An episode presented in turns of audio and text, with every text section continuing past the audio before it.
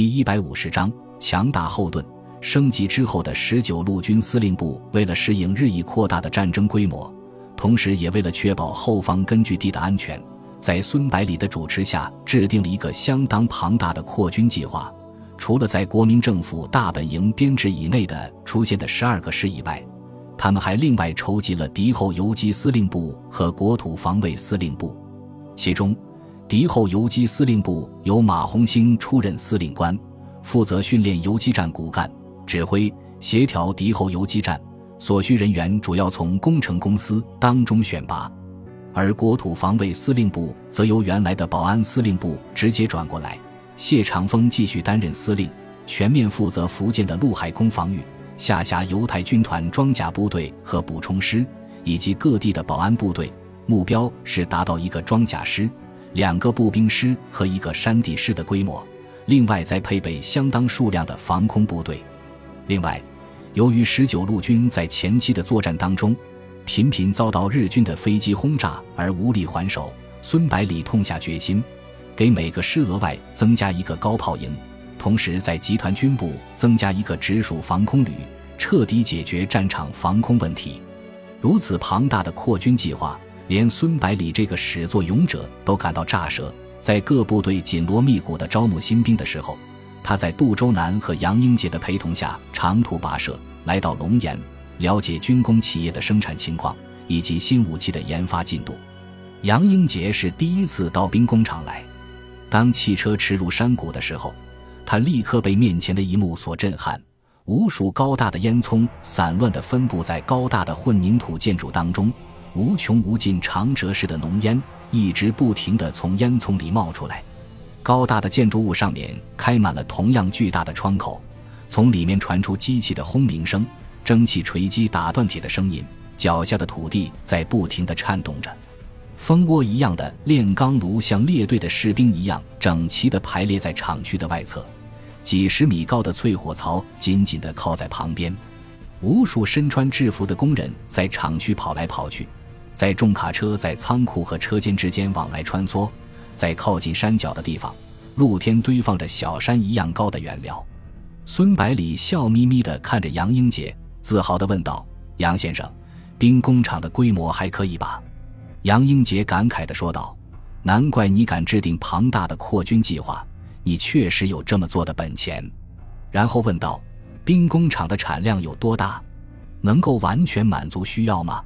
孙百里指着快步走过来的黄振和蔡思强说道：“这个问题由他们来回答最好。我已经很长时间没有过来了。”介绍完杨英杰之后，孙百里问道：“黄处长，现在兵工厂的生产情况怎么样？”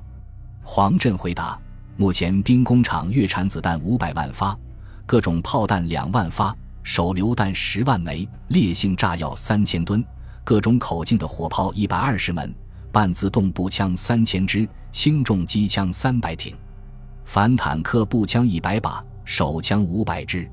孙百里又问道：“钢产量达到多少了？”黄振回答道：“四千吨左右。”杨英杰好奇地问道：“这里总共有多少工人？”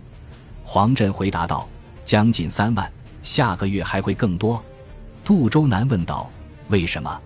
人手还不够用吗？”作为十九路军和福建政府的管家，他总是想少发点钱出去。黄振回答道：“金陵兵工厂有一半以上的工人愿意留下来，这些人都是熟练技术工人，我们不用就可惜了。再说，现在扩军对军工生产提出更高的要求，自然也需要投入更多的人力物力。”说完之后，黄振和蔡思强就准备带领孙百里他们几个人到厂区视察。孙百里急忙制止。黄处长，厂区就不用参观了，我最想看的就是你们的兵器研究所。接着对蔡思强说道：“带我们到你的地盘上去看看吧。”蔡思强边走边不好意思地说道：“军长，你交代的几件事我都没有完成，辜负了你对我的期望。”孙百里毫不在意地安慰道：“没有关系，这才几个月时间嘛，研制新武器哪里有这么容易的？你们搞科研的更加应该明白这个道理。”关键是要坚持不懈的努力。蔡思强首先把他们带到一个巨大的厂房里面，只见几十个技术人员正在一架崭新的飞机周围忙来忙去。孙百里立刻兴奋地问道：“思强老弟，这是我们自己制造出来的飞机吗？看起来很不错嘛！”没等蔡思强回答，他就热情地走上前，和在场的技术人员逐一握手，并用同样热情的话语问候每一个人。蔡思强为难地看着黄振处长，杜周南连忙问道：“是不是搞错了？”蔡思强回答道：“这是我们从美国买回来研究的 P 二十六原型机，不是自己制造的。”杜周南哦了一声，接着说道：“我来处理吧。”然后对着孙百里把手一挥。百里，快回来！我有事情要告诉你。等孙百里过来之后，杜周南把脑袋凑了过去，小声把事情的原委告诉了他。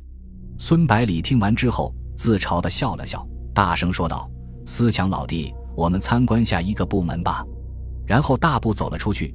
杜周南和杨英杰忍着笑跟了上去，黄振和蔡思强苦着脸拖在后面。出门之后，孙百里停住脚步，回身对蔡思强说道。思强老弟，刚才是我太唐突了，跟你没关系，不要像犯了错的小媳妇一样。蔡思强放松下来说道：“其实我们自己的飞机确实已经造出来了，只是飞行的高度还不行，技术人员正在抓紧时间查找原因。”参观坦克实验室的时候，孙百里就变得非常老实，站在旁边听蔡思强介绍：“这辆坦克是我们参考美国 M 三轻型坦克研制出来的样车。”目前还存在很多问题，不过已经可以开了。我们估计在明年的这个时候，这种 C 一型坦克应该可以正式装备部队。孙百里急忙鼓掌，这个进度已经非常快了，我很满意。从坦克实验室出来以后，蔡思强带着他们往轻武器实验室走。途中经过一排整齐的厂房的时候，突然从里面传出一声巨响，让孙百里感到奇怪的是。黄振和蔡思强似乎已经司空见惯了，连脚步都没有停下来。于是他好奇地问道：“这里面在做什么实验？”黄振苦笑着回答道：“在做一个根本不可能成功的实验，用煤来炼制石油。”杜周南恍然大悟地说道：“原来就是这个最花钱的实验啊！为什么还没有停下来呢？我不是已经停止了他们的试验经费吗？”说完，直勾勾地看着黄振。黄振无奈地说道：“我看这些年轻人干劲很足，就从别的地方挪用了点经费给他们。”孙百里对杜周南的决定感到很奇怪，问道：“杜先生，为什么要停下来？咱们不是正缺石油吗？要是这个试验成功了的话，就再也不用担心日本封锁了，坦克、飞机、汽车就照样可以用了，不是很好的事情吗？”杜周南叹了口气，说道：“我本来也是这么想的。”还专门拨了笔款子给这些留学生进行试验，可是没想到试验这么艰难，花费会这么多，每个月差不多要二十万左右，差不多够维持一个师的开支了。而这项技术据说德国都没有搞成功，再继续投资岂不成了无底洞？孙百里想了想，对蔡思强说道：“你把搞研究的几个人介绍给我认识一下，经费的事情先不忙。”蔡思强为难地说道。这个赵宗傲脾气有点怪，他说：“要是搞不成功的话，就不出来见人。”黄振急忙说道：“这不是胡闹吗？军长来了，怎么也要见见。”示意蔡思强去叫门。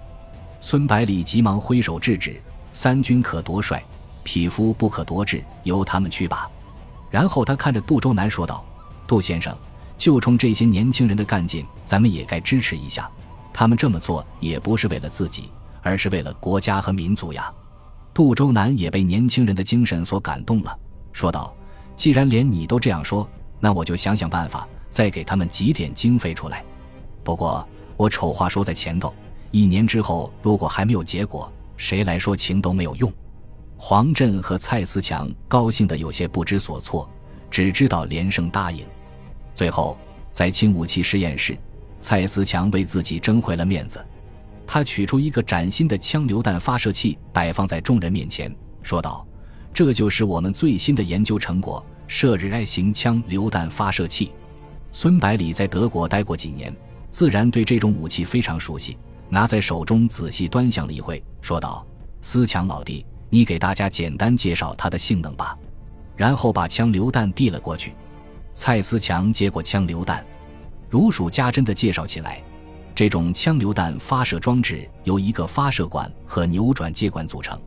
发射管的后部通过两个夹钳固定在枪管并旋紧。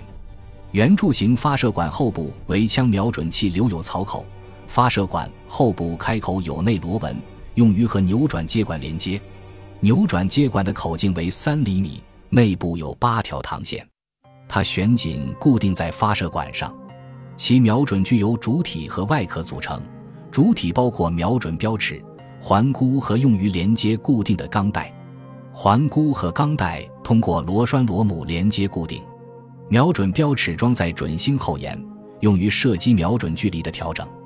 外壳上部装有准星，后部装有可读标尺。标尺调节范围从零米静止状态到二百五十米，每隔二十五米一格。并分成两个调节区域，一个区域用于平射瞄准，另一个用于曲射瞄准。该发射装置由以下部分组成：一个发射装置，一个扭矩接管扳手，一个装发射装置的器具包，两个装榴弹的弹药包。杨英杰问道：“它的射程有多远？”蔡思强回答道：“二百五十米。我们正在研制的射日二型射程可以达到五百米左右。”可以大幅度提高步兵的火力强度。孙百里用拳头在蔡思强的肩膀上捶了一下，责怪道：“搞出这么好的东西来，怎么还说辜负了我的期望呢？”年轻人谦虚是好事，可是过分谦虚就变成自卑了。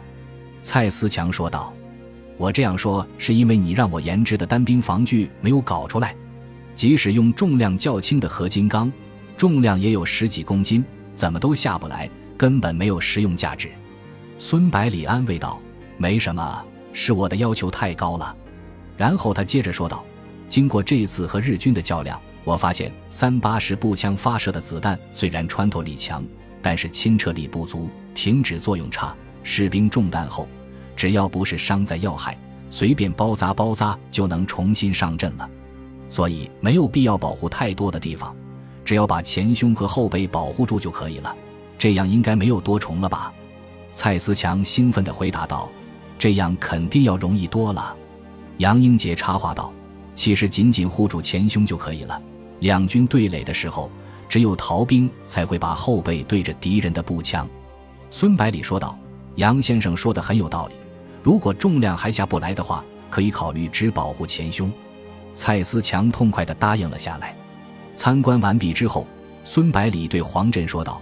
新的扩军计划你应该已经知道了，有没有信心满足部队的需要？黄震回答道：“好在兵工厂已经有了两个月的库存，应该能够满足主力部队的需要。”孙百里点了点头：“游击部队和防卫军的可以稍微往后放放，问题不大。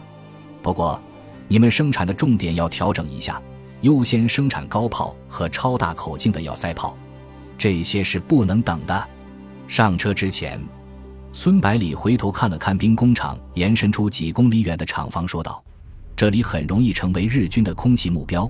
虽然有专门的防空部队保护，但是为了稳妥起见，要把工人的宿舍全部转移到山谷外面比较隐蔽的地方去。设备损坏了可以修，可以买，人死了就活不过来了。”黄振激动地说道：“谢谢军长关心，我会尽快安排的。”杜周南在旁边说道。搬迁的费用应该也不是个小数目，你大概估算一下需要多少？我会马上批下来的。交代完最后一件事情之后，三个人重新上车，向山外疾驰而去。本集播放完毕，感谢您的收听，喜欢请订阅加关注，主页有更多精彩内容。